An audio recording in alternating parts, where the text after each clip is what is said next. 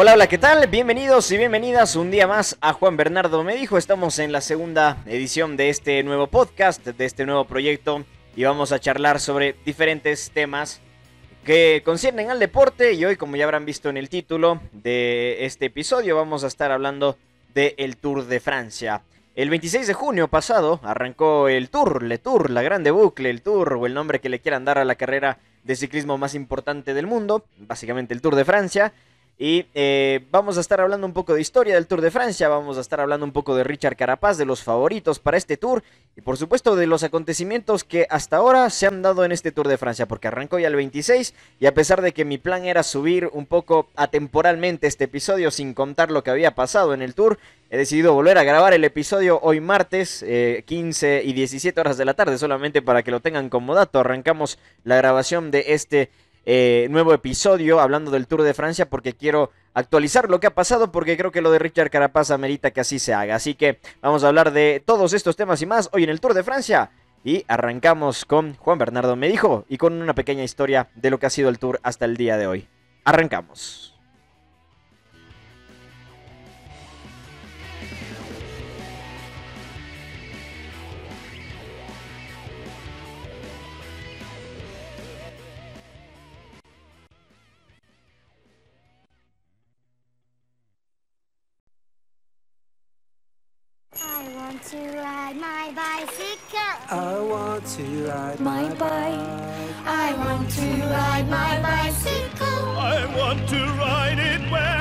El Tour de Francia se disputó por primera vez en 1903 y desde entonces se ha interrumpido durante las dos guerras mundiales. En el periodo comprendido entre 1915 y 1918 de la Primera Guerra Mundial y entre 1940 y 1946 de la Segunda Guerra Mundial.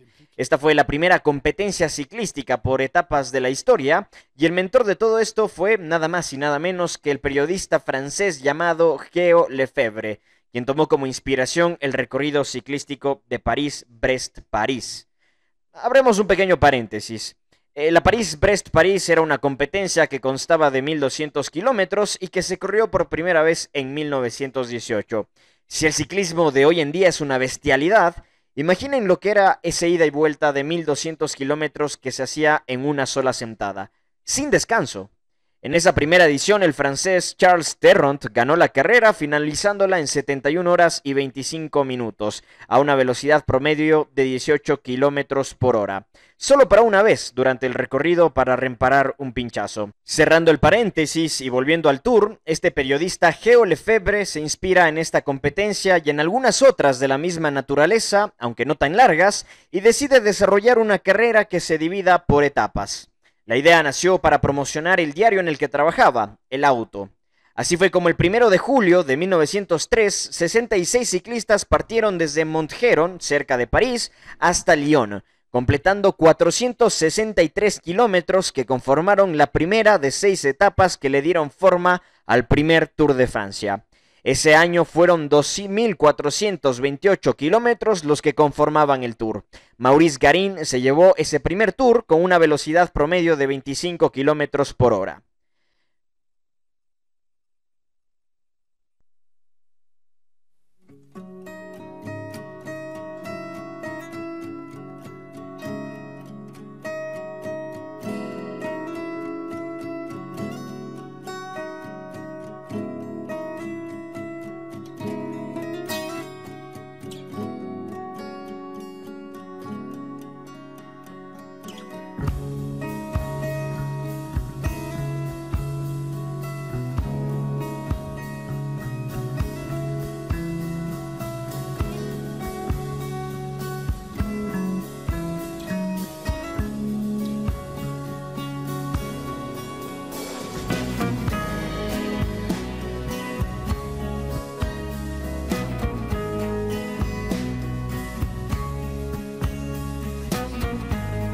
Sin duda eran épocas heroicas, de superhumanos. Consideremos que en esos inicios se corrían no menos de 400 kilómetros diarios. Imagínense, todo era muy distinto. Las bicicletas, la tecnología, la preparación, los entrenamientos, la alimentación, etc. Y la cosa se vuelve más sorprendente cuando en 1905 se incluyen las etapas de montaña a la ecuación. pues en esa edición se ascendió al balón de Alsace en los vlogos franceses.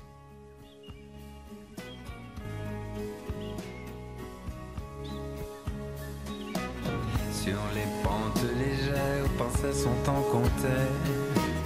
Le maillot jaune en tête, comme un chien affamé. Ulysse en son royaume fait une offrande aux dieux. Así, año tras año y con los parones de las guerras mundiales, la grande bucle fue mutando y tomando forma hasta lo que conocemos hoy por hoy. Para 1950 ya se habían optado por 21 etapas. Para 1957 el tour fue televisado por primera vez con fragmentos de cada etapa. Para 1962 se abandonó el hecho de que compitan equipos por países y se optó por que compitan equipos profesionales auspiciados por marcas mundiales aunque se retornó a equipos nacionales para 1967 y 68, para tomar la decisión definitiva de equipos auspiciados en 1969 y hasta la fecha. Qué hermosa la historia del Tour.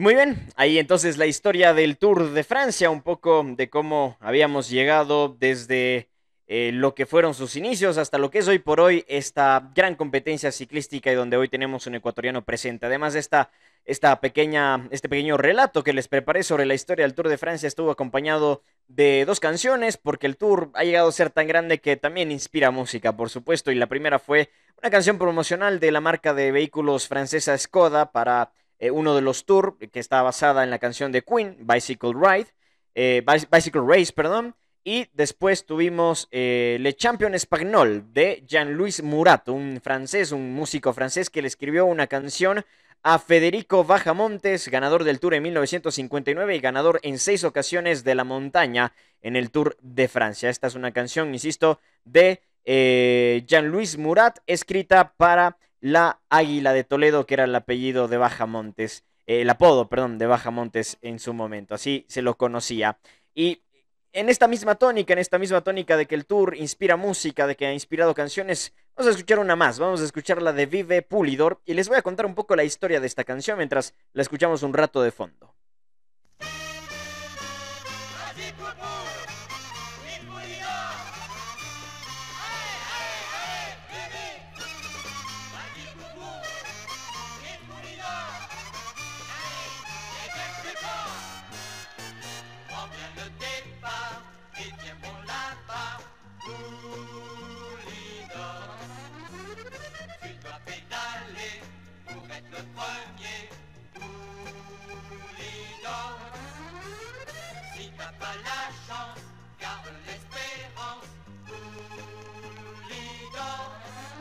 Y bueno, ahí está Vive Pulidor, una canción de André Verchuren, eh, también otro mm, cantautor francés que le escribe esta canción a Raymond Poulidor, un eh, ciclista muy popular en su momento en Francia en los años 60, años 70, que era cuando más corría el francés Raymond Poulidor y que nació un 15 de abril de 1936 y que falleció el 13 de noviembre de 2019.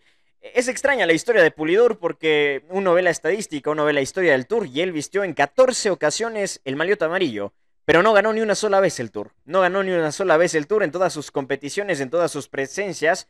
En el Tour de Francia vistió en 14 ocasiones el maillot amarillo, pero nunca la ganó.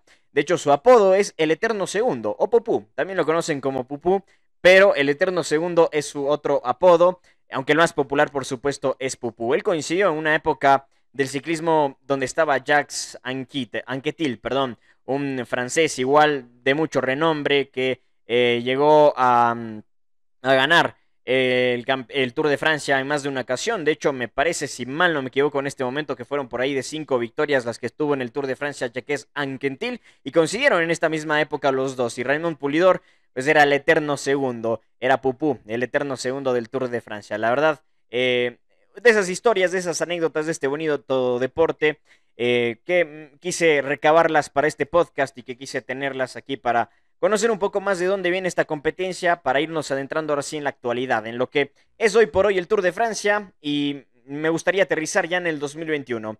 En el 2021 contándoles que hoy es una competencia diferente, hoy la competencia es mucho más técnica, la tecnología avanzó muchísimo, los ciclistas, los deportistas han evolucionado muchísimo y desde mi punto de vista, no sé si a alguien más le queda la impresión, pero con la, el relato que les hice de la historia del Tour a uno le queda la sensación de que antes era de fábula todo, era como un cuento de hadas el tema del Tour de Francia. Y no solo el Tour, el ciclismo en general. A, mi forma de verlo es el deporte más exigente sobre la tierra. Quizás me equivoco, no soy un, experto tampoco en los deportes, ni, ni es que he practicado muchos de ellos, pero eh, me suena, me parece que el ciclismo, sin lugar a dudas, el ciclismo de ruta debe ser uno de los más exigentes del mundo.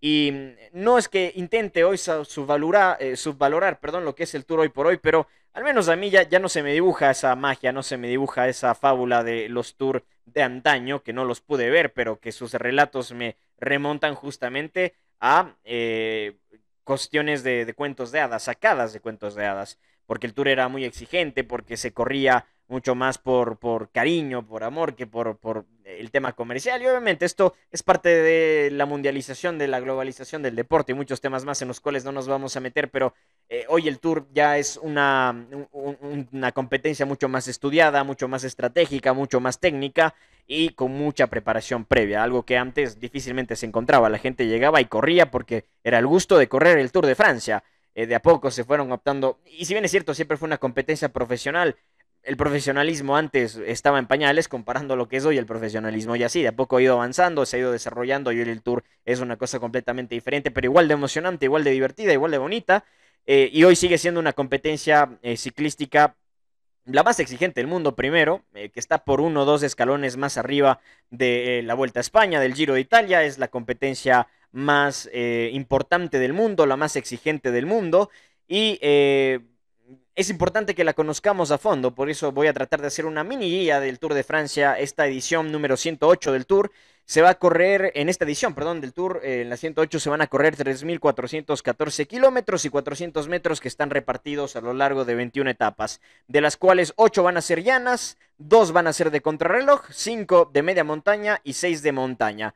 Hasta día de hoy que estoy grabando esto ya se corrieron 4 etapas, las dos primeras de media montaña, y las dos primeras llanas. Y cuando ustedes escuchen esto ya habrá pasado la primera contrarreloj del Tour de Francia 2021. Que eh, la verdad va a ser un día definitivo, un día que va a dejar muchas cosas en claro en la ruta, pero que eh, de todas formas eh, quise grabar esto previo a la Cronos para contarles un poco lo que ha sido el Tour hasta ahora y cómo se puede desarrollar de cara al futuro, contándoles que el Tour de Francia tiene sus favoritos, tiene sus particularidades y también me gustaría contarle a la gente un poco de los maliots, porque a veces no, al menos quienes no están muy cercanos a este deporte no entienden el tema de los maliots, de las, de las camisetas de colores que, tienen para identificar a uno u otro deportista. Entonces les cuento que en el Tour hay cuatro principales, la amarilla que eh, se la otorga al mejor de la general, al mejor de la clasificación general y se puede ir rotando, ¿no? Hoy, por ejemplo, el mejor de la general se llama Mathieu Van Der Poel, mañana o a ver, más bien ayer, cuando yo estoy grabando esto, a miércoles, a martes, perdón, 29 de junio, el líder de la general se llama Mathieu Van Der Poel. Hoy miércoles que ustedes están escuchando esto puede que ya haya cambiado, puede ser otro y así eh, el que llegue con el maillot amarillo a la última etapa o hasta la última etapa es el ganador del Tour de Francia. El maillot verde se le entrega al líder de la clasificación por puntos. Los puntos se consiguen en los sprints intermedios de cada etapa, por lo que podemos decir que el malioto verde se especializa o lo van a buscar los sprinters, los especialistas en la velocidad. Tenemos el maliot blanco de puntos rojos, aunque se lo conoce nada más como puntos rojos, el maliot de puntos rojos, que se le otorga al mejor de la montaña. eh, esto se decide de acuerdo a cómo los ciclistas van pasando por los puertos, los puertos de montaña, puertos que pueden ser de primera categoría, de segunda categoría, de tercera categoría y de categoría, de, cuarta categoría, perdón, y de categoría especial, aunque es al revés. Empezamos con la cuarta categoría, que es la menos exigente, la tercera, donde la exigencia sube, la segunda, donde la exigencia sube, la primera categoría, donde la exigencia sube muchísimo, y la categoría especial, donde ya tenemos eh, la máxima exigencia de montaña, digamos. Entonces ahí se reparten puntos de acuerdo a las posiciones por las cuales los ciclistas van pasando y esos puntos se van acumulando. Al final del tour que más puntos haya acumulado en estos puertos va a ser el que se lleve el malioto de puntos rojos, coronándose así como el mejor de la montaña. Y el malioto blanco que se le entrega al mejor joven, a los menores de 25 años. Además, se premia al final del tour al mejor equipo y al ciclista más combativo. Cada etapa, en cada etapa del tour se elige al ciclista más combativo del día y el que más acumule de cara al final del tour será el ciclista más combativo de toda la competencia. Eh, en este Tour de Francia competirán 184 ciclistas, o están compitiendo más bien ya 184 ciclistas, aunque ya se bajaron algunos, han habido algunos retirados. Me parece que son 6 hasta el momento, entonces ahora están corriendo 178 ciclistas el Tour, divididos en 23 equipos diferentes. Pero siempre la pregunta nace, ¿quiénes son los favoritos? Bueno, yo me he eh, decidido hacer una pequeña lista de candidatos, de mis candidatos para ganar el tour, eh, un poco basado también en, mi intuición y un poco basado también en lo que he podido encontrar de diferentes medios, de diferentes opinadores del ciclismo. Y eh, he armado la siguiente lista para que los vayamos conociendo un poco. Tadej Pogachar, el 1, por supuesto, cómo no. Él corre para el UAE Team Emirates, es esloveno, tiene 22 años, es el actual campeón del Tour de Francia y que ha tenido un gran arranque de temporada en este 2021. Ganó el Tirreno Adriático, ganó la Lieja Bastoña Lieja y ganó el Tour de Eslovenia. Además, eh, de un tercer lugar en la vuelta al País Vasco. Tadej Pogachar, 22 añitos nada más, es una eminencia hoy por hoy en el ciclismo indudablemente es uno de los favoritos para ganar, si no el gran favorito para ganar el Tour de Francia 2021. Aunque por ahí se comparte ese favoritismo con su compatriota, Primoz Roglic, del Team Jumbo Visma. Otro esloveno, pero este ya un poco más eh, eh, longevo, 31 años de edad. Eh, a Primos justamente se le escapó el Tour el año anterior. Lo estuvo liderando prácticamente desde el arranque, el Tour de Francia, vistiendo casi todas las etapas el maliota amarillo hasta que llegamos a la Cronos, donde Tadej Pogachar se consagró como un gigante de este deporte y eh, obviamente para Primos fue una gran decepción porque parecía que el del año anterior iba a ser el Tour de Primos Roglic, una competencia que la viene buscando y persiguiendo desde hace algún tiempo. Primos quiere la revancha en este 2021 y tendrá el respaldo de un equipazo, probablemente desde mi punto de vista, modesto punto de vista, el mejor eh, equipo en la actualidad. Y Roglic em, arrancó ya este año ganando la vuelta al País Vasco y se quedó con tres etapas de la competencia París-Niza-París. Eh, o París-Niza más bien, antes de una caída que tuvo ahí, si no hubiese sido indudablemente el ganador de la París-Niza, al final se cayó, tuvo una lesión y tuvo que parar, pero ganó tres etapas antes de la caída. En el tercer lugar tenemos al ecuatoriano, a Richard, Richard Carapaz de Lineos Grenadiers, el ecuatoriano de 28 años que aparece sin lugar a dudas como uno de los favoritos y esto no es em, eh, un tema de, de ser parcial o de ser acá subjetivo y de que porque soy ecuatoriano quiero ponerlo a como de lugar a Richard Carapaz como uno de los favoritos.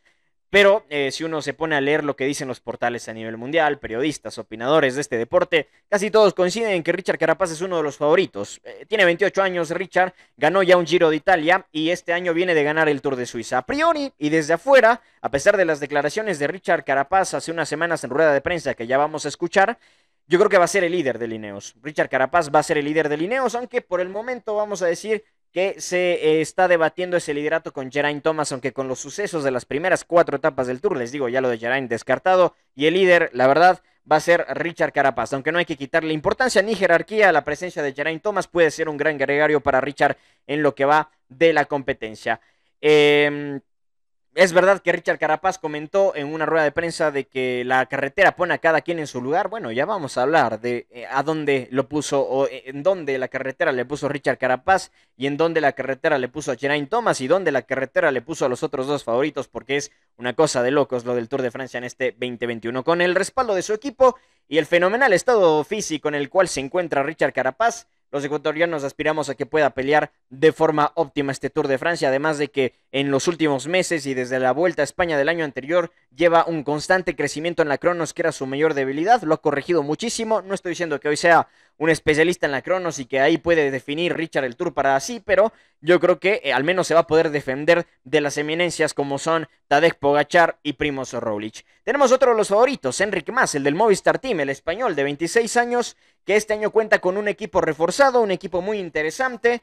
Eh, que lo está respaldando y el año pasado ya obtuvo un quinto lugar. Entonces, para este 2021, Enric Mas aspira mínimo meterse al podio, aunque no lo podemos descartar como uno de los favoritos también para pelear el Tour de Francia. Enric Mas tiene eh, una gran Cronos, una gran marca en la Cronos y además de grandes actuaciones en la montaña. Así que no podemos descartar al español de 26 años, Enric Mas, como uno de los favoritos.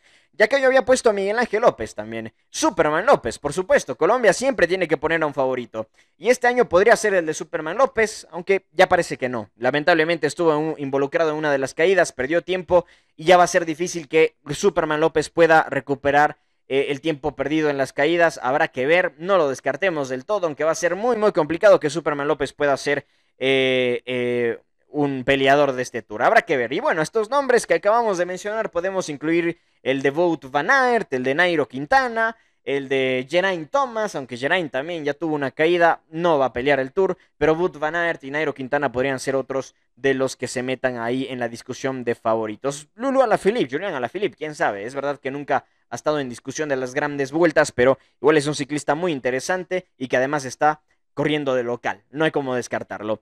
Esto es un poco el panorama del Tour de Francia 2021, para que lo vayamos comprendiendo, para que lo vayamos entendiendo, las cosas que nos deparan. Eh, ahora eh, vamos a, escuchar un poco, eh, no escuchar, perdón, después vamos a escuchar a Richard Carapaz, pero vamos a hablar un poco de las cuatro primeras, primeras etapas perdón, del Tour de Francia y cómo va a estar ahora la clasificación general porque acá nos vamos a llevar sorpresas. Nos vamos a llevar sorpresas porque quien lidera la clasificación general a hoy martes 29 de junio del 2021, 15 eh, horas con 58 minutos, es Matthew Van Der Poel, el neerlandés, con un tiempo acumulado de 16 horas, 19 minutos, 10 segundos. El segundo lugar es de Julian Alaphilippe, a 8 segundos de líder, y tercer lugar para Richard Carapaz, a 31 segundos de líder. Ayer, en la etapa del mar, del día lunes, perdón, 28 de junio, se dio lo que mucha o muy poca gente pensaba. Richard Carapaz llegó tercero a, la clasificación general después de la tercera etapa.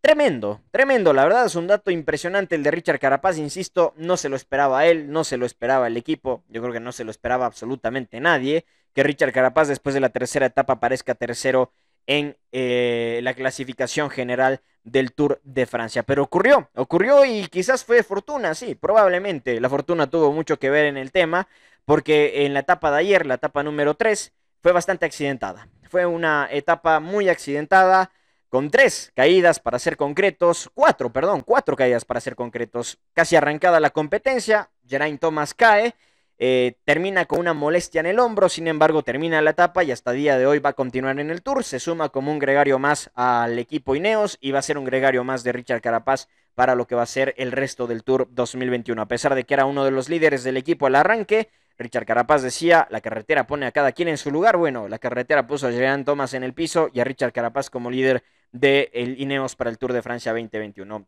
Después tenemos a otro de los favoritos, Tadej Pogacar, que aparece sexto en la clasificación general a 39 segundos de líder, es decir, a 8 segundos de Richard Carapaz, el esloveno. ¿Por qué?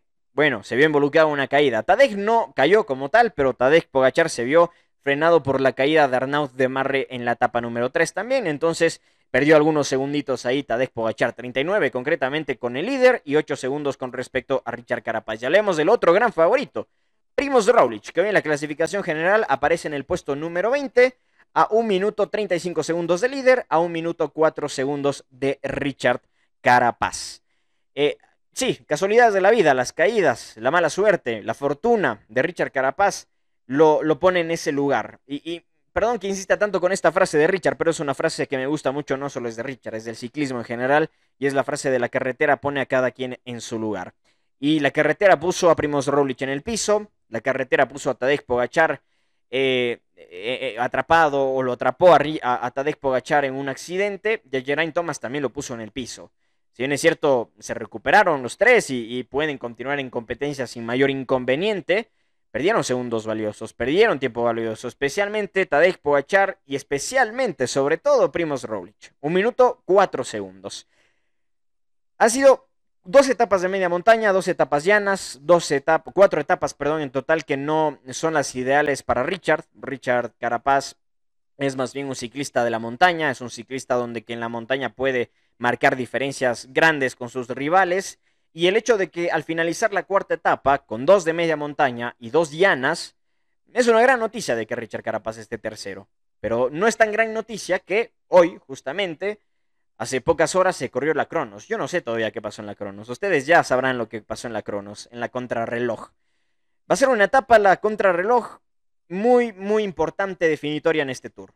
Porque vamos a ver cómo está primero Richard Carapaz en la contrarreloj. No es la única, ojo, la penúltima etapa también es una Cronos y podría ser eh, el último lugar en el cual eh, eh, el que vaya a ganar el Tour tenga que reafirmar que va a ganar el Tour, que no le vaya a pasar a Roglic lo del año anterior o a Carapaz lo que le pasó a Roglic el año anterior o al propio Pogachar que no le vaya a pasar lo que a Roglic el año anterior. O sea, tenemos dos contrarrelojes, esta y la de la penúltima etapa. Entonces, con esta contrarreloj de, de este día, podrían pasar ciertas cosas. Por ejemplo, Richard Carapaz podría perder el tercer lugar del Tour. Sí, podría perderlo.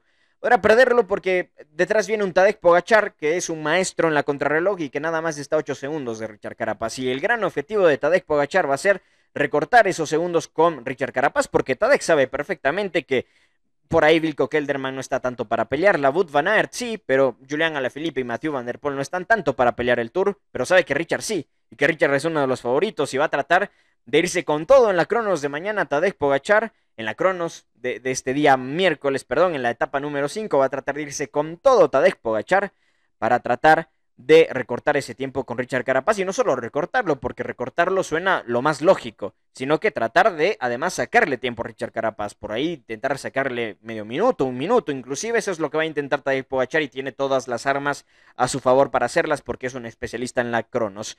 Y luego tenemos al otro ciclista, Luego tenemos al señor Primos Roglic, un ciclista espectacular, fenomenal, 31 años, muy experimentado y que ha perdido un minuto 35 segundos con respecto al líder y un minuto 4 segundos con respecto a Richard Carapaz. Mañana también la misma misión de Tadej va a ser la de Primos Roglic. Llegar a la Cronos, tratar de quedarse con la Cronos, de bonificar y además de recortar ese minutito y pico que tiene de desventaja con respecto al líder y especialmente recortar ese minutito 4 que tiene de desventaja con respecto a Richard Carapaz y va a tratar no solo de recortar ese minuto 4, sino que va a tratar además de eh, aumentar o de sacarle algo de ventaja, que no va a ser más allá de 10 segundos, diciendo que mucho, la verdad. Eso es lo que va a intentar mañana Primos Roglic y Tadej Pogachar. Y lo que estoy contando yo acá es el escenario ideal para los dos. Pero ahora habrá que ver a Richard. Habrá que ver en ese momento, en esa situación de la carrera a Richard Carapaz. E, es verdad que ha llevado mucho tiempo trabajando en la Cronos y ya vamos a escucharlo en rueda de prensa y lo que comentó hace unas semanas antes del arranque del Tour. Pero eh, ha habido una mejora, sin lugar a dudas, de Richard Carapaz. Lo vimos en la Vuelta a España, lo vimos recientemente en el Tour de Suiza, donde se supo defender muy bien en una de sus debilidades. Entonces eso es lo que tiene que hacer Richard eh, para este miércoles, para esta quinta etapa. Tiene que defenderse, saber defenderse. Va a ser difícil, sí, va a ser difícil, pero por lo menos va a tener que saber defenderse Richard Carapaz y, la verdad, por lo que se ha visto últimamente el ecuatoriano, creo que está en condiciones de hacerlo. Ese es un poco el panorama del tour, ese es un poco el panorama de lo que va a pasar en las siguientes etapas. No quiero dejar de contarles que eh, después de esta etapa de contrarreloj de este miércoles, de la etapa número 5, se va a venir la etapa número 6, que es otra etapa llana. Luego vamos a tener la etapa número 7, que es de media montaña. Y nos, y nos preparamos para el sábado, para la etapa 8, la primera montaña del tour. Y ahí vamos a ver a Richard Carapaz. Ahí tenemos dos puertos, tres puertos, perdón, de primera categoría. Entonces va a ser eh, una etapa clave para Richard y que en caso de que en la Cronos haya sabido defender la ventaja que tiene con respecto a los favoritos, Pogachar y Roglic, creo que podríamos hablar de que para el sábado Richard va a estar dando mucho de qué hablar. Así está la situación con respecto al tour, la situación actual. No quiero despedir este episodio sin antes escuchar a Richard Carapaz. Así que, ¿qué les parece si vamos a escuchar al ecuatoriano y lo que dijo en rueda de prensa unas semanas antes del arranque del tour? Por ser unas semanas antes del arranque del tour, por supuesto que van a sonar algunas cosas atemporales, pero que no dejan de ser valiosas, que no dejan de ser importantes, porque escuchar a un ciclista como Richard Carapaz creo que siempre es enriquecedor es muy enriquecedor y más aún cuando al final de esta rueda de prensa también lanza su crítica contra la Federación de ciclismo del Ecuador que no está haciendo las cosas bien en sus papeles y también además Richard Carapaz acá habla un poco de los Juegos Olímpicos de Tokio y lo que se le viene a partir de este momento al ciclista ecuatoriano de 28 años. Así que vamos a escuchar a Richard Carapaz. Eh, bueno, la verdad que, que tenemos una, una, muy buena perspectiva después de lo que ha sido el Tour de Suiza, ¿no? Al final, eh, esta temporada ha sido ya casi normal, se podría decir, que hemos empezado en las fechas óptimas y mi primer ingreso a Europa pues fue en el mes de marzo con Vuelta a Cataluña y a partir de ahí pues estábamos ya trabajando en lo que, lo que, va, lo que se va a vecinar, ¿no? Parte de lo que es el, el Tour de Suiza ha sido como un objetivo y a lo que viene el, eh, el Tour de Francia. En lo que respecta a lo que es el Tour de Suiza, la verdad que tenemos una muy buena sensación. El, el primero del haber ganado, ¿no? Yo creo que es algo muy importante. Sobre todo ya vernos ahí, estar adelante y sobre todo pues con un equipo que, que hemos tenido la confianza y la apertura total para, para poder demostrar que, que, estamos a la altura para, para, para poder hacerlo. Eh, eso, primero que todo, yo creo que eh, no solo para mí eh, emocionalmente, sino físicamente y sobre todo es compensación a todo el trabajo que hemos venido haciendo desde el mes de octubre en Ecuador del año pasado. Eso yo creo que pues amerita mucho y sobre todo para mí que, que me enorgullece y sobre todo pues como he dicho, no es la compensación al trabajo que he venido haciendo durante meses. Ahora como, como primer objetivo tenemos lo de lo de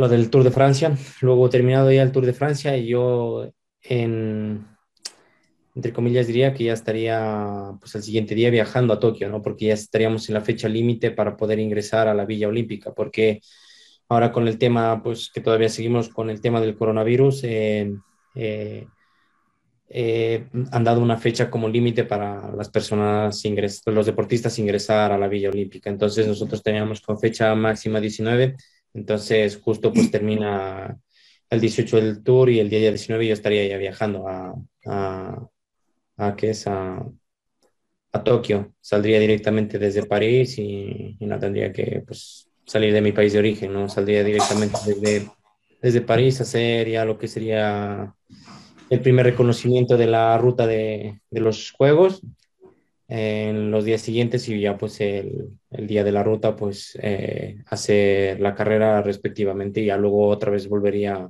a Europa. Yo creo que he terminado una vez la carrera, el día siguiente volvería a Europa a continuar con mi calendario con el equipo.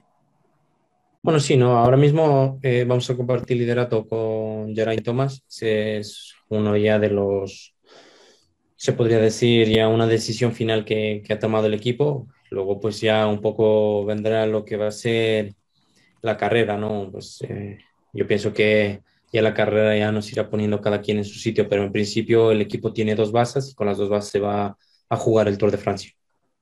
Eh, uno de los, de, los grandes déficits que nosotros teníamos era la contrarreloj, ¿no?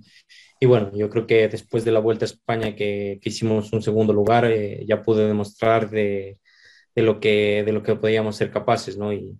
Y luego pues hemos venido haciendo ya contrarreloj en carrera, en Cataluña, luego también en País Vasco y ahora pues en Tour de Suiza no ha sido la excepción, hemos tenido dos contrarrelojes que han sido muy difíciles y sobre todo no aptas para mí, ¿no? Sobre todo la primera contrarreloj que eran 10 kilómetros planos, que pues entre comillas para un hombre pequeño como yo no era tan apta, ¿no? Pero yo estuve a la altura y sobre todo pues eso me sirvió mucho para, para poder enfrentar ya lo que eh, era el Tour de Suiza, ¿no? La verdad que yo me he preparado mucho, he trabajado con la bici, he trabajado muchas horas y yo creo que eso pues se ha visto reflejado ya no solo, no solo ahora, ¿no? Lo que hemos hecho en Tour de Suiza, sino pues he venido viendo mi progresión bastante grande y sobre todo eso pues eh, me da mucha confianza para este Tour de Francia que van a ser 50 kilómetros, ¿no? Que vamos a tener de contrarreloj, partidas en dos etapas, entonces eh, esto da nos da mucha confianza, principalmente para mí, que, que yo creo que es eh, una de las etapas más decisivas, donde va a jugar mucho para, para, estar en la clasificación general, ¿no? Yo creo que todos los otros rivales eh, tienen su, su fuerte y, y, nosotros pues no debemos de descuidar nosotros también el, el factor que, que, a veces nos puede sorprender, ¿no? Yo creo que por nuestra parte, tanto en la montaña como en la contrarreloj, sabemos ahora defendernos muy bien y eso nos ha valido para, para poder estar como uno de los líderes del equipo en el Tour de Francia. Luego, pues bueno, ¿no? yo creo que al fin eh, hay muchos, este año se podría decir muchos candidatos o, o, contados los candidatos para el Tour de Francia y entre ellos pues son los dos eslovenos que pienso que son los más fuertes, ¿no? Pero bueno, no, yo creo que eh, eh, por mi parte a, Roglic pues se podría decir que, que, como has dicho, ¿no? Son los factores que, sorpresa se podría decir, ¿no? Que le podrían influir ya que pues eh, claramente no, no, ha tenido ciertas debilidades, ¿no? Yo creo que eso, eso bueno, no, va, va a marcar mucho la carrera, yo creo. Al fin y al cabo va a haber muchos contendientes, va a haber mucho nivel este año en el Tour, todos los equipos han apostado por el Tour y, eso va a ser pues en sí más bonito y algo más grande y un objetivo grande a vencer para, para mí mismo. Eh, completamente es una vergüenza eso, ¿no? Lo, lo, de Ecuador, porque aparte de no tener una buena planificación, tanto para, no solo para nosotros, nuestra categoría, que es la élite, sino para todas las categorías. Nosotros actualmente con el club Richard Carapaz sufrimos de eso de que no tenemos competiciones porque no se realizan. Se realizan al azar, no hay un calendario fijo, no hay, no hay fechas definidas en el calendario nacional de, de ciertas competencias, incluido campeonatos nacionales y, juegos nacionales, ¿no? Yo creo que esto lo hemos vivido no solo ahora, ¿no? Y ahora no es porque yo lo expongo, sino porque yo lo he vivido. Lo he vivido desde categoría prejuvenil, que fue cuando yo empecé, y lo sigo viviendo ahora hasta que soy profesional. Y, y bueno, ¿no? Yo creo que al fin y al cabo esta mentalidad en el Ecuador se tiene que cambiar, ¿no? Se tiene que dar ese paso ya de, de que nosotros ahora mismo estamos viviendo lo más grande del ciclismo nacional. Es la mejor época que el Ecuador ha tenido y, y sobre todo que, que, hemos sido ganadores de ya de un gran tour, ¿no? Y todavía la gente no es capaz de entender la grandeza que tiene esto, ¿no? Yo creo que mucha gente todavía eh, en su pensamiento absurdo no absorben esa, esa, esa magnitud que tiene el ganar un Giro de Italia. Y sobre todo, pues a quienes dirigen tanto federaciones deportivas y, y sobre todo, pues, eh, e incluso el deporte mismo, ¿no? Porque ahora mismo eh, lo que ha sido la Olimpiada también ha sido algo un poco desagradable para nosotros porque nosotros hemos sido quienes tenemos que estar preguntando o estar pendiente de las cosas que van a suceder. Y eso la verdad que que deja mucho de qué hablar, ¿no? Y, y, simplemente, pues, yo creo que esto, esto va a seguir de largo, ¿no? No, no, no porque mi opinión valga mucho o valga más, pero realmente afecta mucho a los deportistas que, que vienen detrás, ¿no? Porque lamentablemente ahora mismo el Ecuador ha podido exportar ciclistas a otros equipos europeos y eso ha sido una gran fortuna y eso es un gran valor que, que debería realmente de, de, darle ese valor al país, ¿no? Y sobre todo la federación.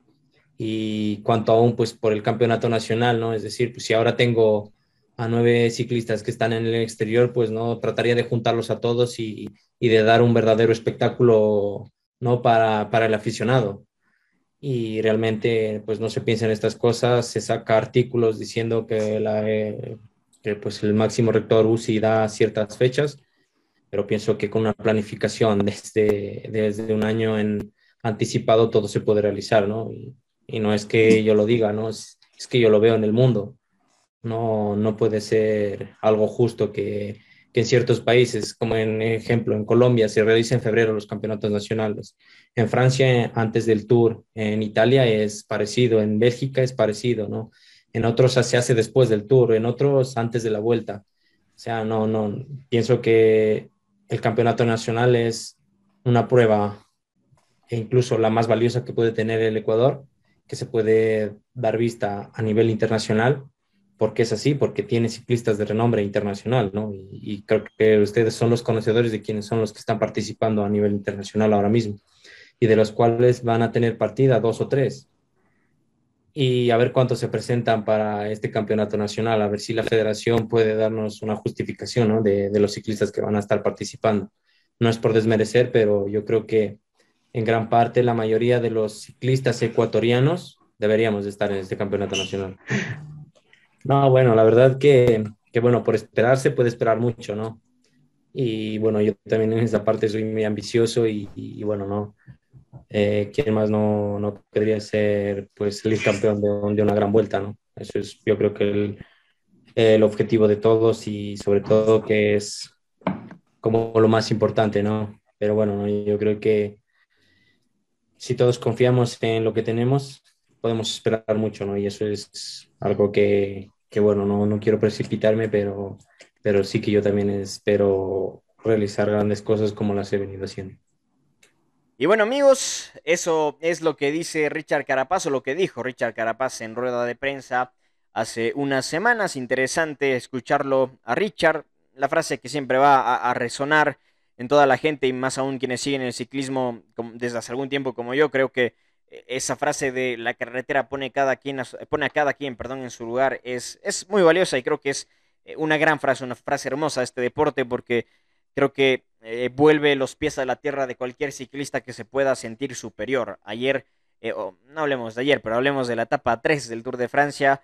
Eh, uno de los o dos de los favoritos sufrieron eh, por las caídas, sufrieron por los accidentes en el Tour y, son cosas que a veces no están programadas y que a veces son eso, parte del destino de la carretera y lo que le tiene deparado a cada ciclista.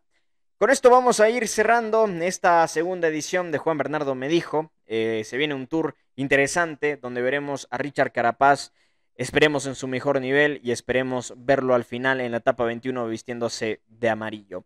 El solo el tiempo dirá si eso será posible. Hasta mientras no te olvides que Juan Bernardo te lo dijo. Nos vemos en la próxima. Chao, chao.